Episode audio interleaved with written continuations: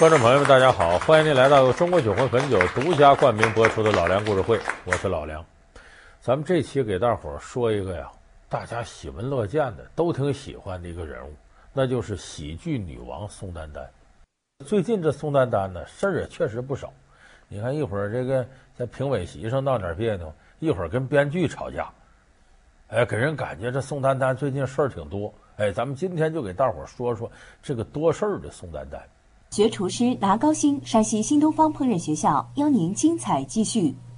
超生游击队中的孕妇，昨天、今天、明天里的东北老太，我爱我家中的可爱媳妇，荧幕上一系列经典的形象，铸就了宋丹丹喜剧女王的地位。然而，她不仅有着女王般的实力，更有着女王般的霸气。严小品与搭档争执不断。演戏剧与编剧发生口角，甚至当评委都会为选手愤然离席。那么，宋丹丹为何如此霸道？老梁故事会为您讲述喜剧女王宋丹丹的故事。说最近她都闹什么别扭了呢？东方卫视有档节目啊，也是这个喜剧选秀节目。这评委席上这腕儿挺多，有香港那个搞笑的女王吴君如，哎，还有宋丹丹。还有咱们这个大导演冯小刚，结果这评委席上呢，这这两个评委弄僵了，就是冯小刚和宋丹丹，因为什么事呢？上来个选手，这选手看着愣了吧唧的，啊，我是没个人，我也不会啥，我就演我自个儿。我是一长工，哈！我是一长工，哈！我是一长工，哈！呀！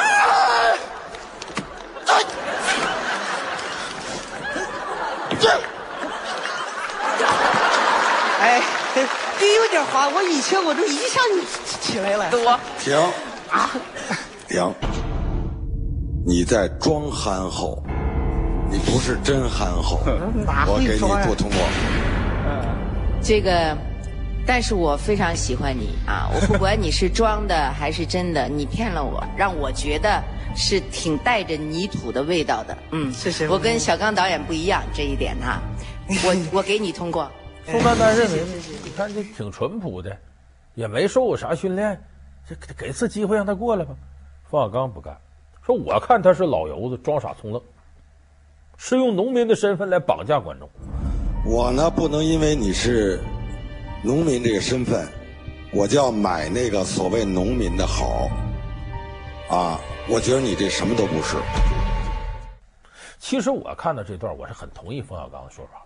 因为我也参加很多选秀的评委，经常见着那么一个上来装傻充愣啊！我是个农民，我怎么？你一问，一天农活都没干过，就跟农村二流子差不多，也上来用农民的身份绑架大伙，再不就鼻涕一把泪一把的，我家里惨呐，好像家里不死两口没法站着似的。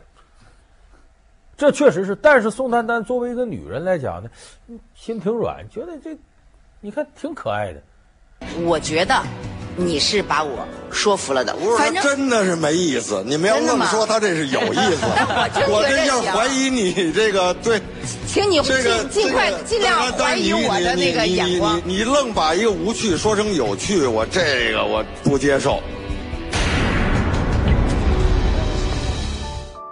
冯小刚就坚持不让他过，宋丹丹就坚持让他过，说俩人在这事上一较真，宋丹丹站起来离席了，来气了。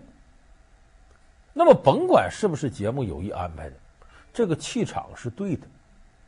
对就对在呢，它符合很多观众对这一类选手的一种判断。当然了，事后有导演站出来说：“我们没刻意安排啊，没有，就是两个人对艺术很认真。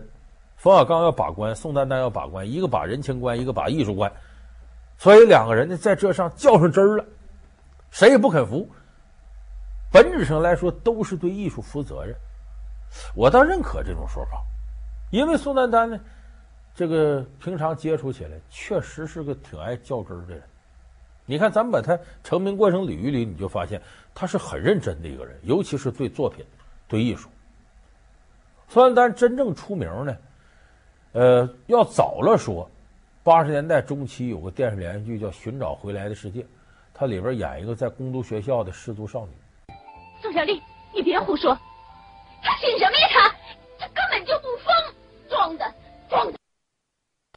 像获得了很多认同。但是大众熟悉的，那是因为一九八九年春晚，他本来是仁义的话剧演员。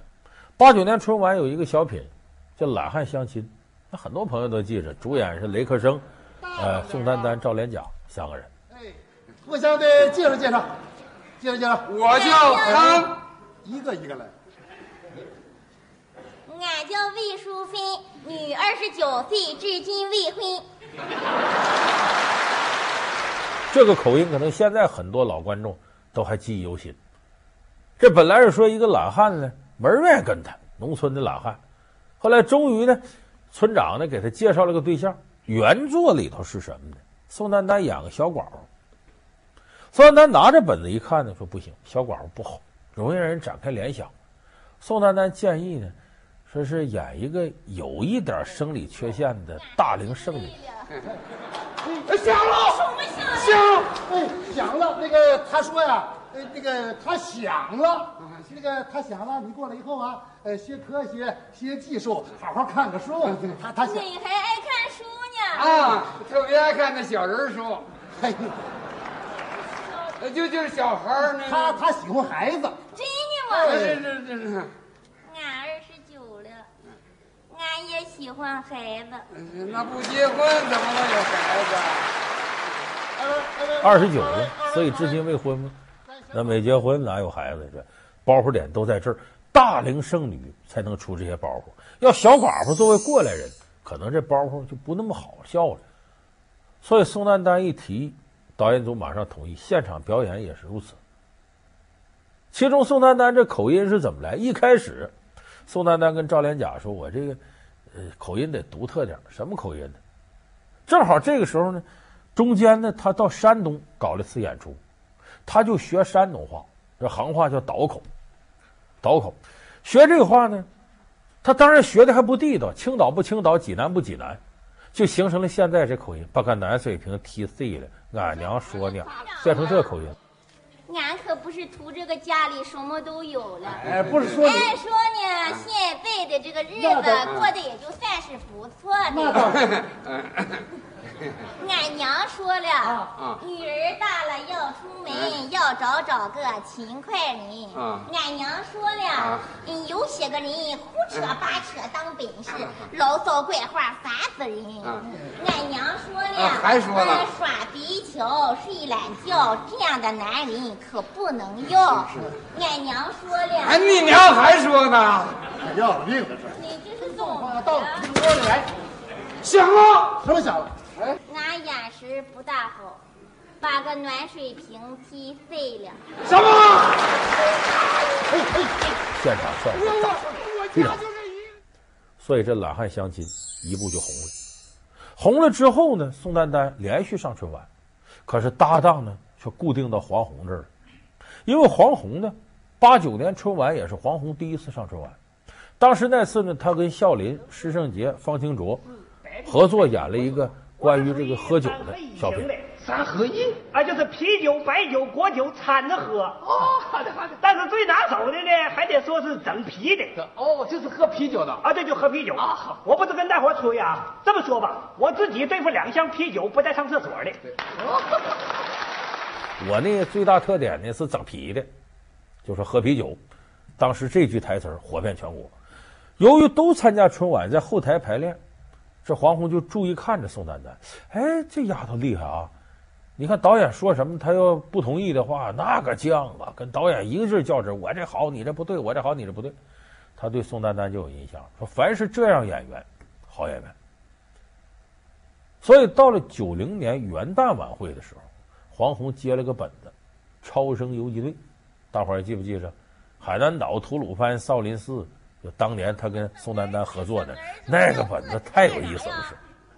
自打有了海南岛、少林寺和吐鲁番，你瞧你妈那个样儿，成天嘟了个脸，拉草老长，跟个长白山似的。你妈像长白山？妈像长白山？我妈跟长白山啥关系？怪你自己不争气。我不争气，人家科学上都讲了，生男生女老爷们是关键，你种的茄子能长大小啊？快拉倒吧！就你那破眼点地，种什么也白扯。白扯就白扯，我现在我就上医院。站住！我站住！告诉你，上北戴河我承诺，我跟你没完，你听见没有？站住！干啥呀？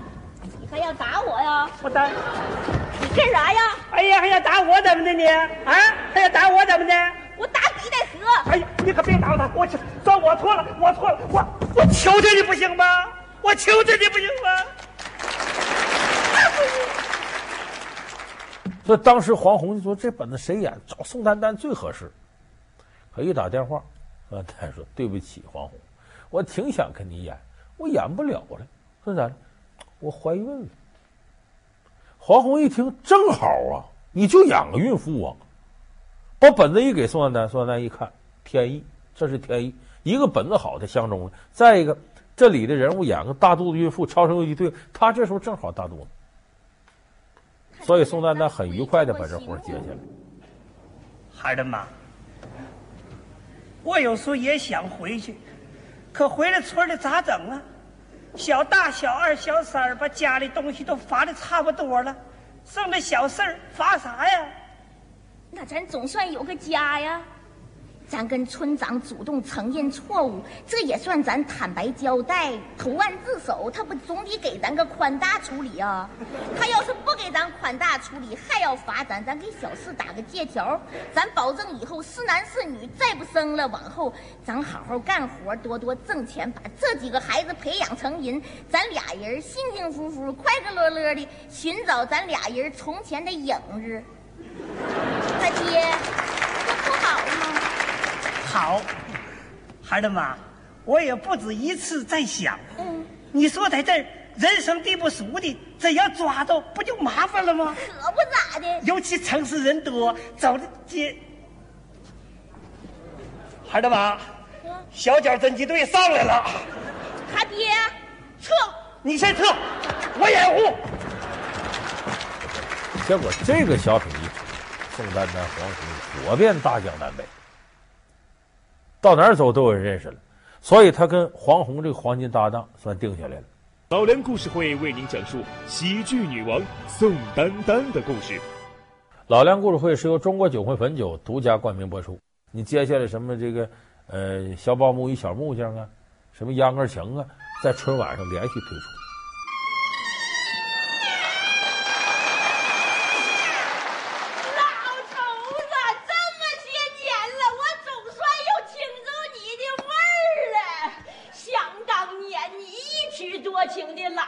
吹开了我少女的心扉。老太太说：“想当年，你一曲多情的唢呐，吹开了我少女的心扉。”他们每次合作都有那种炸响的台词儿，两个人就很固定合作。可是到了九九年呢，这事儿出现变化了。什么变化？那一年发现呢，黄宏和句号两个人合作了，演那打气儿那小品。可是宋丹丹呢，和这个崔永元、赵本山合作了。昨天、今天、明天，但是那个小品是非常优秀的。很多人这宋丹丹不仗义，好像看赵本山挺火，就把黄宏扔一边去了。那是不是这样的？不是，因为黄宏那一年呢接了个本子，就是打气儿。你要能从街道办直溜调到国务院，全家跟着都灿烂。你来打气，你是来看？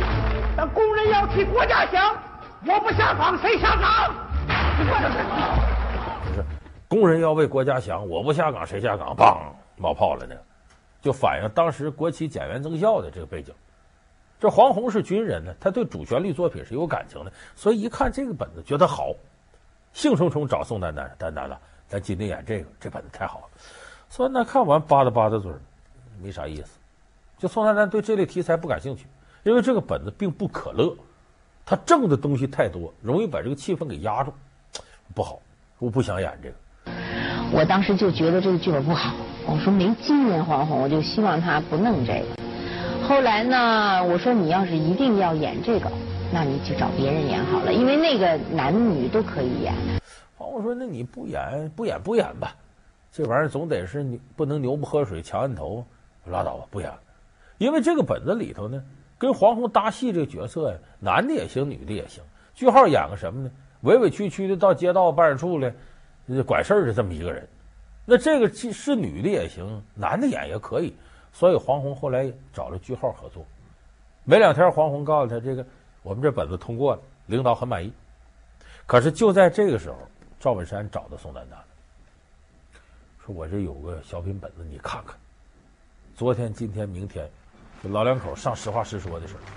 宋丹丹没看这本子就一激灵，说这肯定好，实话实说，小崔主持的，火遍全国。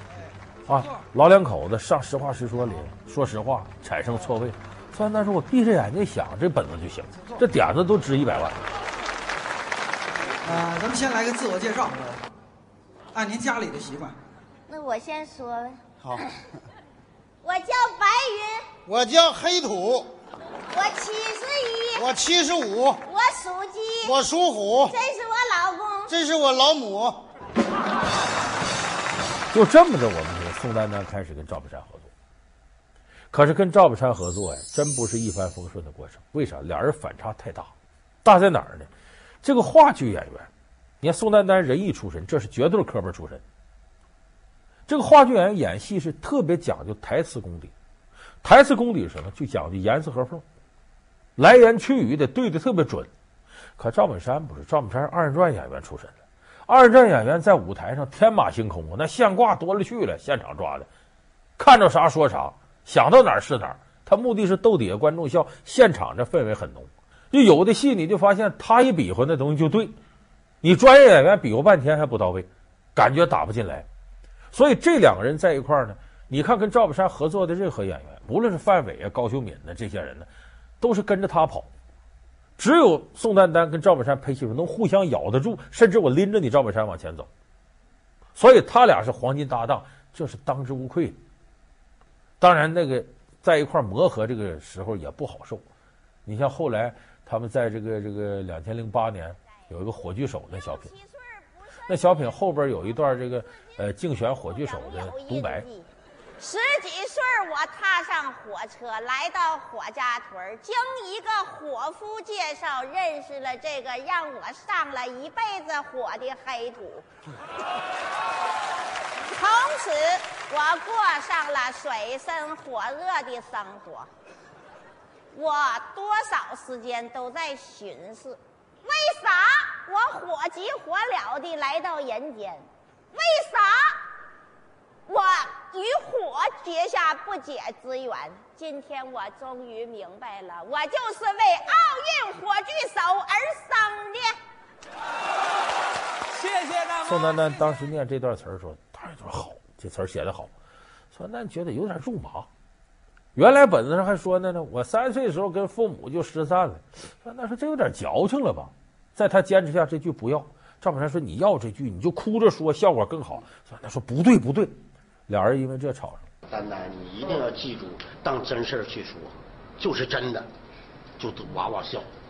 现在你说前就当这个东西是个假。没有没有没有没有。你得让我容我功夫慢慢琢磨，没有，你拿它当真假，你也不能太情绪了，也不对，你还是得半进半出，要不然特肉麻。这要是能哭出来说，可就牛了，指定哇哇可乐，就获获选那个。绝对皮儿厚，哭了。你越真，你试试，绝对是反的。我这点准事有，表演上，你你只要你一弄那个。你真的那么演，观众直起鸡皮疙瘩，就像我们要看那些演员真在台上那哭着说妈妈什么那煽情，你只是除了嘲笑起鸡皮疙瘩以外，你不会笑。吵到后来，宋丹丹说：“大哥，这样，你觉得台词好，咱俩换，你说我的，我说你的，就赌气到这个程度。当然，两个人这种赌气呢，都是为了艺术，你较真儿，我更较真儿。最后这种结果呢，是双方不断的磨合碰撞，不断的说服对方，又产生新的矛盾，又再平息。”这个作品打磨上去了。如果俩人客气，行，你说对，按你来；你说对，按你来。那最后这个作品一定是一个轻度妥协的结果，它不会达到这种理想的程度。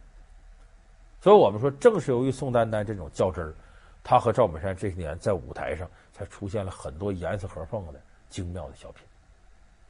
那么最近呢，宋丹丹有一个事儿较真儿的，令很多人有看法了。就是她和范明主演一个电视连续剧，叫《美丽的契约》。说什么呢？我就同意啊！说什么呢？我想和你成为真夫妻，你同意不同意？啊，你就这么一说，我就得同意啊！那你有什么条件？你说，只要你能答应，能同意，你有什么条件？你尽管说，好吧？你要能追得上我，我就可以考虑。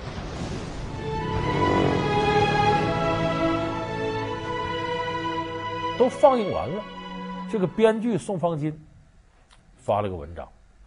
我发自肺腑的认为，宋丹丹拍戏不需要编剧和剧本，制片方完全不该多花一笔钱请编剧。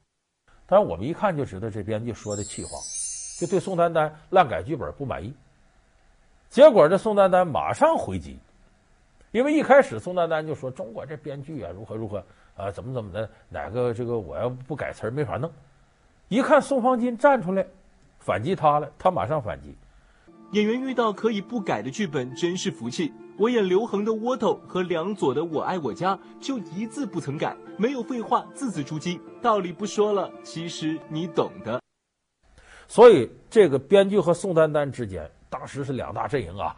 有的导演和演员支持着宋丹丹，有的编剧和导演支持这个，呃，宋方金。结果双方在网上吵得不可开交。那么这个事儿呢，咱们其实很难说清谁是谁非。因为演戏呀、编剧的心血不愿让别人动，这正常的。可是演员呢，为了能够体现自己的个性化的东西，体现自己对人物理解，他要想哪儿都不动也难。所以这个度把握到哪儿？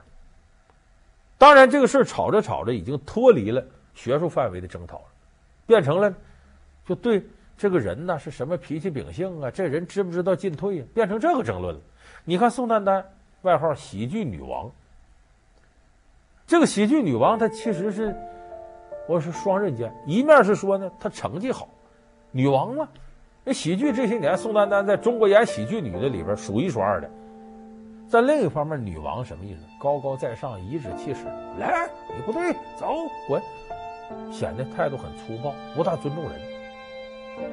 那么这个词儿，其实从另外一个方面反映了宋丹丹呢，给人的感觉好像架子很大，脾气很大。